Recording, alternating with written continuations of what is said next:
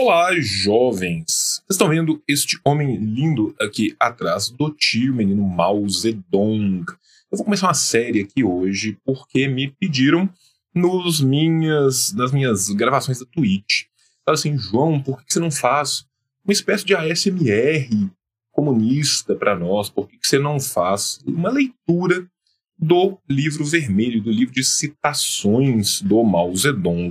Né, para que as pessoas possam conhecer melhor. Tem gente que não tem muita paciência para ler, tem gente que não tem tempo, aí a gente pode ripar esse áudio, ouvir onde a gente quiser.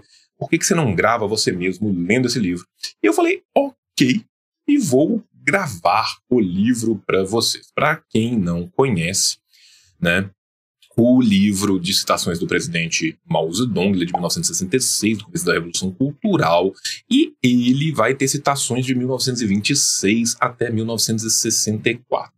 As citações são por tópicos de estudo, são 33 tópicos ao todo, e eu pensei em fazer 33 vídeos curtos, vídeos curtos para que vocês possam ir lendo junto comigo, ir pensando sobre o livro e quem sabe no final a gente faz uma discussão, ainda não pensei direito como é que a gente vai fazer isso, mas eu vou ler o livro aqui para vocês. Hoje eu vou começar com o capítulo 1, O Partido Comunista. Então é isso, jovem, senta aí na cadeira que a partir de agora nós vamos começar a nossa série lendo o maravilhoso livro vermelho, o livro de citações do presidente Mao Zedong, também conhecido na grafia antiga por Mao Tse-tung.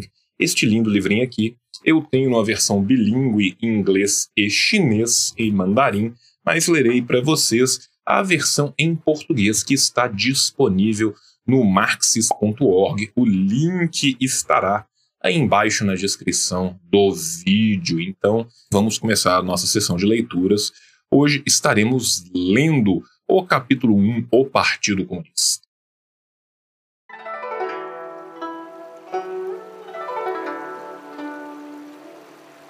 A força núcleo que dirige a nossa causa é o Partido Comunista da China. A base teórica que guia o nosso pensamento é o marxismo-leninismo. Citação do discurso de abertura na primeira sessão da legislatura da Assembleia Popular Nacional da República Popular da China, em 15 de setembro de 54. Para fazermos a revolução, necessitamos de um partido revolucionário sem um partido revolucionário, sem um partido fundado na teoria revolucionária marxista-leninista e num estilo revolucionário marxista-leninista, é impossível dirigir a classe operária e as grandes massas do povo à vitória sobre o imperialismo e os seus lacaios citação da Forças Revolucionárias do Mundo Univos e Combater a Agressão Imperialista, de novembro de 1948, Obras Escolhidas, tomo 4. Sem os esforços do Partido Comunista da China, sem os comunistas chineses como pilar principal do povo chinês, a independência e a libertação não são possíveis, assim como não será possível a industrialização e a modernização da agricultura da China.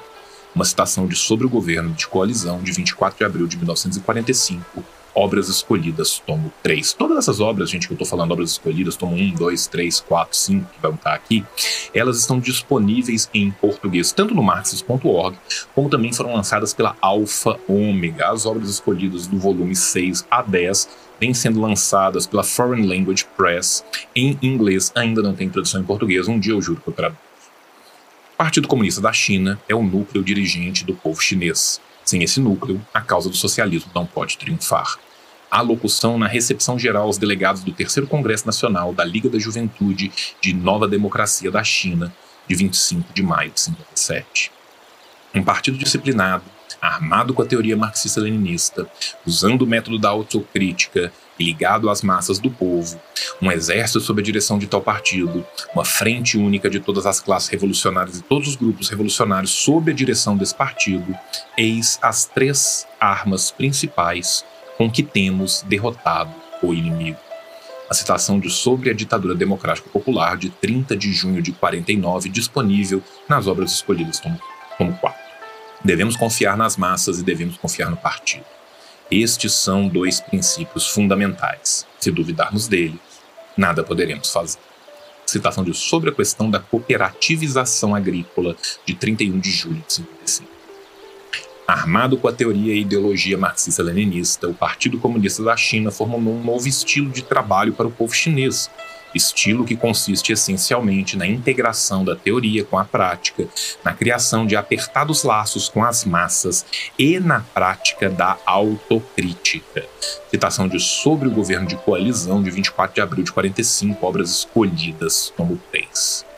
Um partido político que dirige um grande movimento revolucionário não pode conquistar a vitória sem dominar a teoria revolucionária, sem possuir um conhecimento da história e sem compreender profundamente o movimento prático.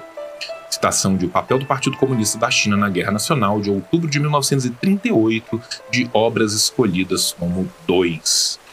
Como temos dito, o movimento de retificação é um movimento geral de educação marxista. Retificação significa o partido inteiro lançado no estudo do marxismo, através da crítica e da autocrítica. Seguramente, nós aprofundaremos o nosso conhecimento do marxismo ao longo do movimento de retificação. Discurso pronunciado na Conferência Nacional do Partido Comunista da China sobre o trabalho de propaganda de 12 de março de 1957. Constitui tarefa muito árdua assegurar uma vida melhor às várias centenas de milhões de chineses e fazer do nosso país, econômico e culturalmente atrasado, um país próspero, poderoso e com alto nível de cultura.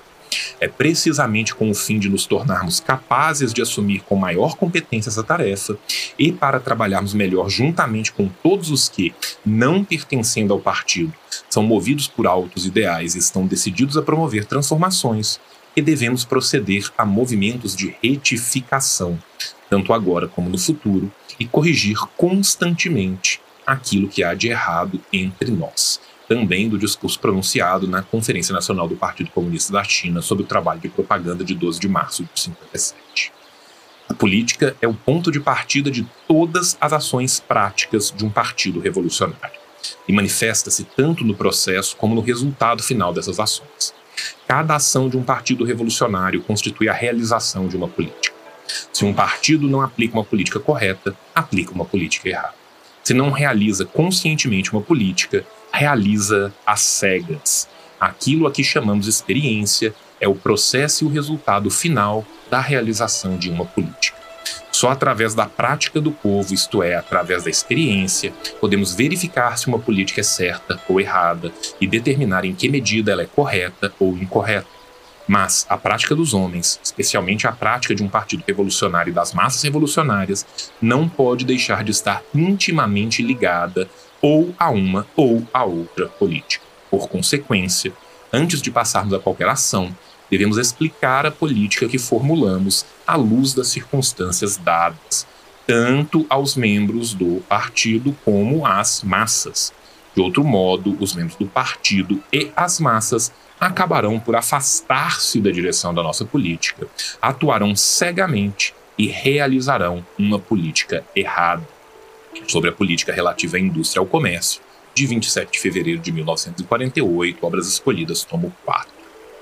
Nosso partido já definiu a linha geral e a política geral da Revolução Chinesa, bem como as diversas linhas específicas de trabalho e as medidas políticas específicas.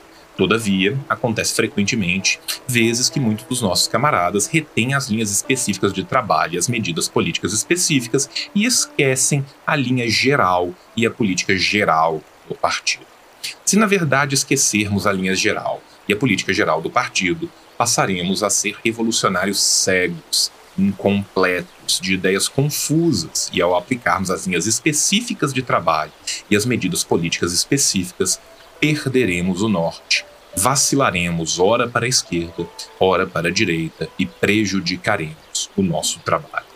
Isso é uma citação do discurso pronunciado numa conferência de quadros na região libertada de Shanxi, Shuiwang, em 1 de abril de 1948, disponível em Obras Escolhidas, tomo 4.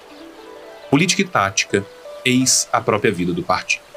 Em todos os escalões, os camaradas dirigentes devem dispensar-lhes a mais completa atenção e nunca mostrar-se negligentes a este respeito.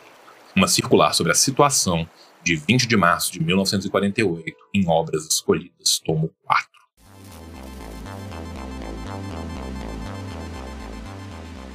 Pois muito bem, meus jovens maravilhosos, Este foi o primeiro capítulo do nosso livrinho, nosso livro sobre o Partido Comunista. Né? Esse capítulo é sobre o Partido Comunista, o livro é o livro de citações do presidente Mao Zedong. Para você que nunca teve a oportunidade antes de conhecer o livro vermelho, o livro vermelho vai ser esse construto.